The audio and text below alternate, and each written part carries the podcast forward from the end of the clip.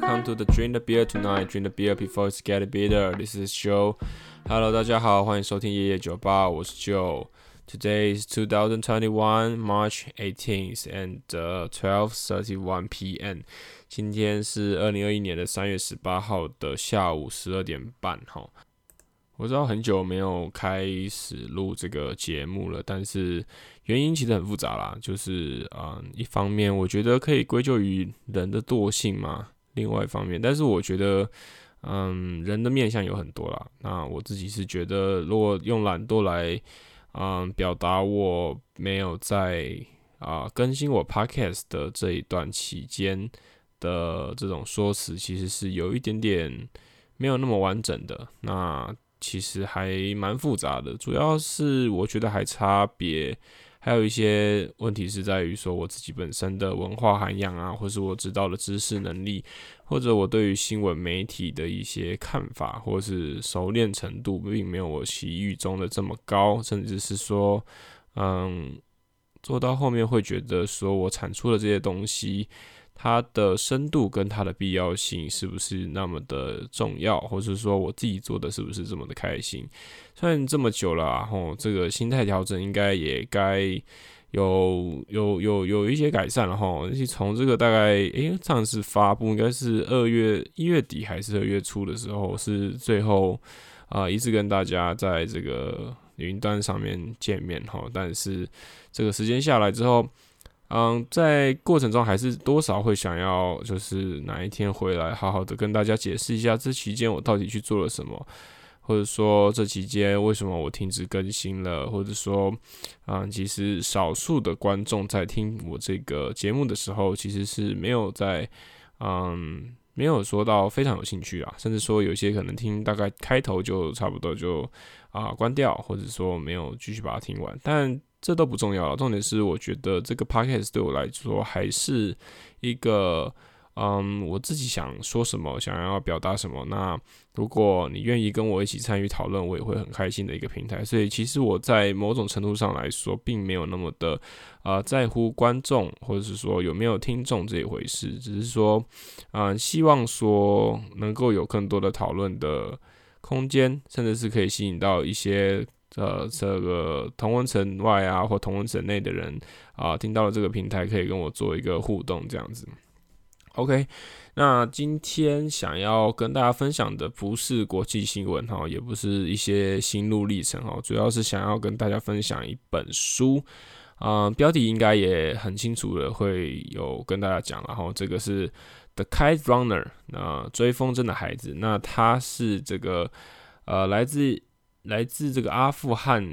阿富汗的一个作家，哈，叫卡勒德·胡塞尼，呃，卡勒勒就是那个勒索的，诶、欸，是勒索的勒吗？就是利字旁啦，然后德就是品德的德，胡塞尼，胡就是呃胡锦涛的胡啊，塞就塞德克巴莱的塞，尼就是彩泥的泥，哈。那如果有兴趣的人可以去去搜寻一下，哈。那这边简介一下这个作者，他是在。啊，生于这个喀布尔，那父亲是阿富汗的外交官啊。那一九八零年代的时候，苏联入侵阿富汗时，所以全家逃亡到美国寻求政治庇护。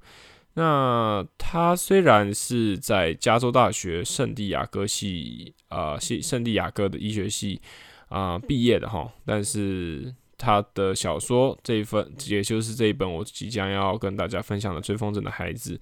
第一本小说写出来就得到了各种奖项，这样子。那奖项有什么？大家自己去搜寻哈，这边不多赘述，因为我不是他这个书的代言人，也没有接任何的工商哈。那很有趣的是，这本书我要先感谢一下，就是这本书为什么会拿到这本书，是因为之前去台中参加浮现音乐季的时候，然后呃，我们呃花了一些时间去休息，然后去。呃，放空。那我是想说啊，没带书。那我的好朋友就跟我说，哎、没带书，那你就买一本啊。那结果我们在走去书局的路上，呃，不巧碰巧碰巧遇到了一间二手书店。那这样呢，那这个二手书店就是有很多很经典的书啊，包含我最喜欢的木上春树，还有这个呃太宰治啊等等的，他们包包含的小说。不胜枚举，还有很多政治啊，或者是相关的书籍，都是以二手，呃，几十块就可以买到的书哦。那我觉得是相当的值得。那甚至我是有把这个村上春树的啊《挪威的森林》下买回来收藏，因为很可惜的，它上可能已经有买主，或者说没有人啊、把那个书捐到这个这个这个这个店里啊，或者说店主他没有呃得到这本书哈。因为我买了，所以我总共买了这本书跟另外一本村上春树的书。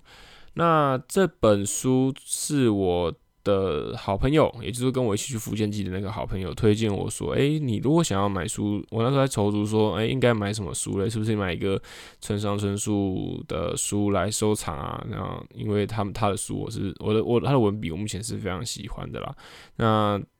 那因为我那个朋友他本身就是书看很多嘛，他说如果你要收藏的话，你可以选这一本。那他就是就是就意外的就直接，我就想说啊，反正就是来这边，然后无聊看看书，那休息一下，至少有个东西可以打发。那没想到前才刚看没前一两章，就深深的被他的文字以及这个书的整体脉络吸引。呃，主要吸引的点有两个哦。第一个最主要的是，他是发，他是他的故事，还有他的作者是这个阿富汗的这个视角来写的哈。那另外一个很有趣的点是，因为作者本身是文学作家，那文学作家或者说文组的的一般，嗯，怎么想？我们一般文组的人，特别是作家啦，我们不要扯到什么社会组、自然组，心思在呃，在因为在写写写。呃，文章，或是说在表达情绪的时候，啊、或是说对于这个社会关怀跟社会整个呃观察方面，会带有比较啊、开明或者说开啊、开阔的心胸去看，所以你可以在这本书里面看到阿富汗的一些传统的嗯、难以接受的啊、这个习惯。那同时又有一些这个作者本身对于这些事情的的这个压抑，以及这个怎么讲，压抑以及包容的宽容的心态看待这件事情，就好像以台湾而言的话。啊、最常讲的就是同性恋婚姻合法不合法，或者说同性恋婚姻到底该不该存在这样子。虽然可以去，虽然这个东西啊、对传统观点来讲，它不是一个正当关系，但是仍然有这个可可可可以去追溯它。为什么会演变成这样，或者说可以去同理为什么今天，哎，这一群人会有这些想法，或者说可以去体谅。虽然你是反对的，你是不支持的，但是你可以保有他呃发言的自由的一块净土。那 The Quiet Runner 跟大家稍微简介一下里面的内容哈。那之后如果有机会的话，应该会逐章的去跟大家稍微。呃，比较细项的去探讨，呃，也不是探讨啊，就是跟大家稍微聊一下一，就是几章几章，可能三四章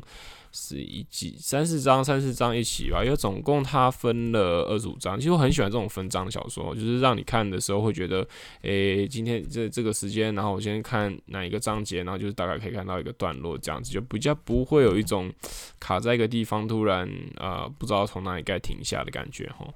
所以就是知道，就是之后可能会做啊。那再看我这边的时间情况。那今天简单跟大家稍微概述一下这本书的的的东的的，这个的内容。那如果有喜欢的人，或者是有什么想法的人，都可以再跟呃跟我讨论。好，这样子。好，那我们书，那我用我自己的方式哈，就是我今天刚阅读完这本书的。呃的的第一印象，去跟大家解析这本书大概的脉络在讲什么。简单来讲，阿富汗位于这个中亚地区，吼，它常常是在中亚或中东地区的一个一个城市，或者我们会说国家，吼。那它跟伊朗啊，常常会被相提并论，或者说常常成为角力的一个对象。那就是因为有我们的美国跟俄罗斯去介入，那。这个阿富汗就有点像是在俄罗斯跟美国之中间被蹂躏当政治角力的一个地区啦。那又加上这个之前那个呃塔利班政权哈，就是那时候其实还蛮蛮鲜明的啦，就是一个像是呃，经由国家的民族主义，还有这个国家发生的一些事情，还有政权的动荡，导导致的这个新兴的组织，或者是说我们可以说比较稍微偏激一点的领导政权，好的的的里面都书里面都有提到。那里面除了这些政治呃因素。讲呃蛮详细以外呢，那里面还有放了很多，就是有关阿富汗的传统啊，还有阿富汗人是怎么去面对事情的，以及哪一些在这个阿富汗啊、存在的这些人民，虽然保有一些阿富汗的传统刚毅的个性，但是却不失去他们自己真真实且啊、算是进步的一个态度吧。像是这个我们主角啊、叫做这个阿米尔啊、哦，阿米尔他自己本身就是一个非常不符合阿富汗，嗯，阿阿富汗底下的一个男性啦。因为阿富汗他们总是会觉得男性的包袱，我们在台台湾传统的社会当中，大概也可以看到这些啊、这些这些影子啦，就是男人应该要有什么样子的气魄。那阿富汗的。男人对男人的这个奇遇啊，就更是比较怎么讲，在书里面感觉到强烈、强烈的感受到说啊、跟台湾比起来是相对的，好像又更、又又更、又更强强烈了一点吼。那阿米尔跟这个哈山吼，哈山是他们家的这个仆人，因为他们阿富汗我里面有看到说，就是他。大概有两个种族了，一个是普什图人，那另外一个就是这个啊什叶派的这个阿阿拉扎阿扎拉人哈。那阿拉阿阿阿阿扎拉人，因为他们比较属于是在嗯。这个阿富汗少数的民族，所以他们通通常会受到比较大的排挤，或者说他们做的工作以及他们从属的行业都会是一个比较低贱下贱，或者说仆人，有点相当于这个印度我们常见到的种姓制度啦，就是你今天是什么族的人，你就呃你的未来大概就是被这样子定下来了。那有没有什么改变？或者说有没有什么办法翻身，其实都是非常困难的一件事情哦。那这一个里面探讨的就是这个哈山哈，也就是这个阿阿阿扎拉人哈，还有这个我们这个呃故事主角阿米尔这两个人，他们一个位于是一个有权有势的家庭，那这个哈山本身是一个相对弱势的族人。那他们两个，但是他们两个平常都是玩在一起的哈，因为某些原因，这个他的阿米尔的爸爸，他们雇佣的呃雇佣的佣人的小孩啊，就是这个哈山，所以他们就是嗯会在一起生活啦。但是就是很有趣的是，我们平常我们平平都是同样的年纪，但是我们的这个意识形态啊，以及这个对于主仆关系的想法都会。呃，非常的明显，所以在这本书里面就探讨到了非常大的这种情感以及传统的这种呃民族，还有这个真正人跟人之间的关系的复杂交感、复杂的交替关系啦。吼，那。啊，总而言之，最后这个哈山跟这个阿米尔他们之间其实是有一一种密不可分的关系啦。只是在因为在这个阿富汗这个男人的世界里，或者是说这个阿富汗的整个呃体制下面，吼，你今天的任何不。正当的婚外性行为，或者是说婚外的私生子，都可能让一个呃原本有权有势的人从上坡跌下来吼。那哈山就有点像是这样子的产物，所以他的存在就变得有点尴尬啊，让这个本书的主角的爸爸有点进退两难，甚至是嗯非常具有男子气概的一个的角色，展现出难得阴柔的一个部分然后那。这一本书的大概就是在讲说，这两个男主角也是哈山跟这个啊、阿米尔之间的感情。前面前面感觉就是相对于就是这个跟随着战乱的变动，以及这个种族上面的啊、不同，会有出现的歧视，或者说这个主仆顺从的这个态度。因为今天，但呃，因为今天这两个人都还是孩子，孩子最能够拿来去探讨，或者是拿来解析。呃，人的心理学的地方，就是因为孩子的想法并不是那么健全成熟，所以在很多地方会留下心理的阴影面积。像是这个后来哈山因为呃某些原因啊、被阿米尔有点像是半怎么讲半强迫的方式要他离开，那爸那他爸爸也是万分不舍，最后让这个啊呃，哈山离开他们家，然后再也没有这个。就是跟他们如此紧密的仆人关系的这样子的状态哈，那他其实哈山本身是又又开心又难过，因为其实呃讲说阿米尔啦，阿米尔他其实本身是又开心又难过，因为在哈山离开之后，他跟爸爸的独处时间变多了，但是之间的距离还是没有因此而减少哈。嗯，这个东西就探讨到这边之后，到后面就是一个阿富汗开始陷入战乱的时代，也就是说，俄罗斯进来，然后俄罗斯被赶走，那这个塔利班啊起来了，然后把这个。这个北方军、北方联军也在那边呃搞起这个斗乱，也就也就是互相争夺政权了。那争夺政权的这些人都是一些比较非理性，或是非用一些比较暴力手段去取得政权的方的的政权的的这些啊、呃、怎么讲呃专制者嘛。那就是因为经历了这些，所以阿富汗变得动荡不安。那很幸运的是，因为本身。呃，阿米尔他们家里的经济状况，还有爸爸的这个交际手腕，所以他们在后期的时候是有逃离阿富汗到美国进行新的生活的哈。那也是，也就是因为他们到美国之后，那发生了一些事情，以及嗯，他们之间的关系的变动，还有这个因为年纪。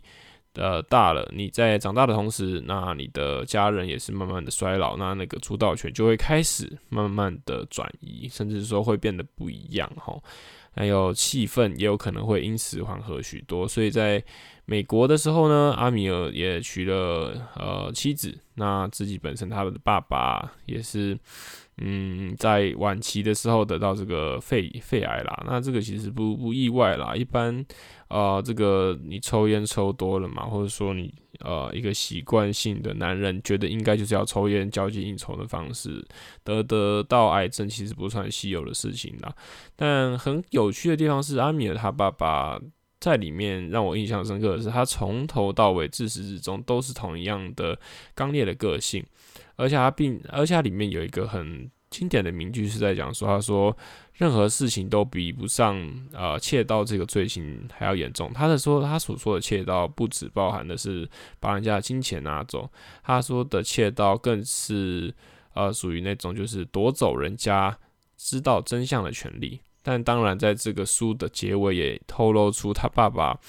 啊。呃他爸爸的私生子，也就是这个阿米尔的呃小时玩和时玩伴哈山，其实是他的私生子这件事情。那这件事情其实让阿米尔在他爸爸过世之后，然后才得知真相的状态下，是非常没有办法接受的。一个从头到尾好像都贯彻始终的这个父亲的角色，突然变成一个嗯，有点像笑柄，甚至是有点像小丑的角色，好像之前说的话都是说给。自己听，或是说服给自己听的，但并没有完全的，嗯，将这件事情做得非常好。吼，他夺走了这个，也就是说，他夺走了阿米尔知道哈山是他啊、呃、同父异母的兄弟关系的这件事情。那很有趣的点也是他爸爸的这个。脾气呀、从年轻到老，其实都是一个样，并没有因为老了之后而而有转变。是可爱，要说可爱，或是说呃坚定，我觉得其实也都有哦。就是你可以看到一个人的个性，他可以这么的刚，呃，这么的刚烈，或者说可以从以前到现在都是维持一贯做法，甚至得到后来人的尊敬。即使在这个路途上面有得到一些呃，一定会有一些口耳交谈去争论不休啦，甚至是这个自己的儿子也会对自己父亲有所反对。但是到到最后的时候，都会是啊、你会看到说，其实。嗯，一个人坚持自己的路，他的他的主张的信念够强烈、够厉害，自然会吸引到很多欣欣赏他的人，或者说会觉得有受到他恩惠的人，像是他爸爸，就是虽然很有钱，但他也不会特别的去去耍官威啊。那对于这种呃救济。啊，贫穷，或是说这个分享财富、分享喜悦的方，呃的的这些行事风格，其实都让他在这个呃葬礼上面获得到很大的这个啊、各个邻里的赞赏，这样子啦。那这边大概就是讲到这里了。那后面的故事其实大概就是在讲说，阿米尔得知这个哈珊是他同父异母的兄弟之后，然后。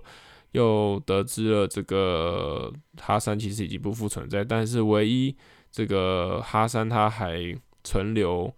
的血肉，也就是他的儿子还存在这个世界上，只是他被塔利班的人抓走了啊，那下落其实是不明的，所以他冒着生命危险去找到了这个男孩，也就是把他啊想办法从这个塔利班，甚至是从阿富汗这个地方拉出来的哈。那简单这边跟大家再稍微科普一下，呃、也不算科普了，大概简介一下说，阿富汗这个地方，其实在后面看到会有点心疼的是，他说里面好像在在他们的阿拉教义里面有提到那个，就是在中东地区啊，或者说这整个中亚地区。就是会有一些垃圾需要清运的地方，那这个真主他们就把阿富汗当做这个垃圾的的嗯收集地啦，听起来其实很心寒的哦。那在台湾或者说我们在其他国家，其实很少会听到有这样子的故事流传，而且是被自己的民族所认同或是所传闻的。其实好像可以去去嘲笑，或者说稍微的。去把这件事情当做一个口耳间的笑话，但是在我自己看到的时候，其实心里是非常的激动与难难过的哈。就是一个国家，他们嗯，有可能都相较于我们台湾的台湾的生活水准，或是相较于一些生活比较安稳的人，其实是很难想象一个国家，或是说一个。种族啊，不同种族在交杂在一起的时候，会有这么多的憎恨跟战争吼，尤其是又又是以这个比较淳朴派的啊、哈山作为仆人啊，对待阿米尔主人的时候，主人的那种心态，既是朋友又是一个主仆关系。那在哈山真的遇到威胁的时候，啊，那这个这个阿米尔也是选择不，就是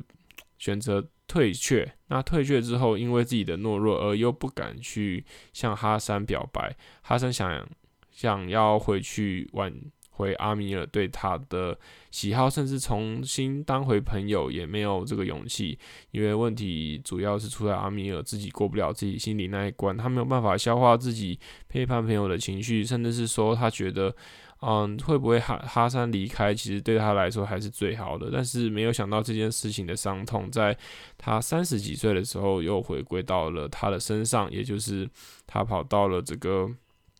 跑到了这个啊、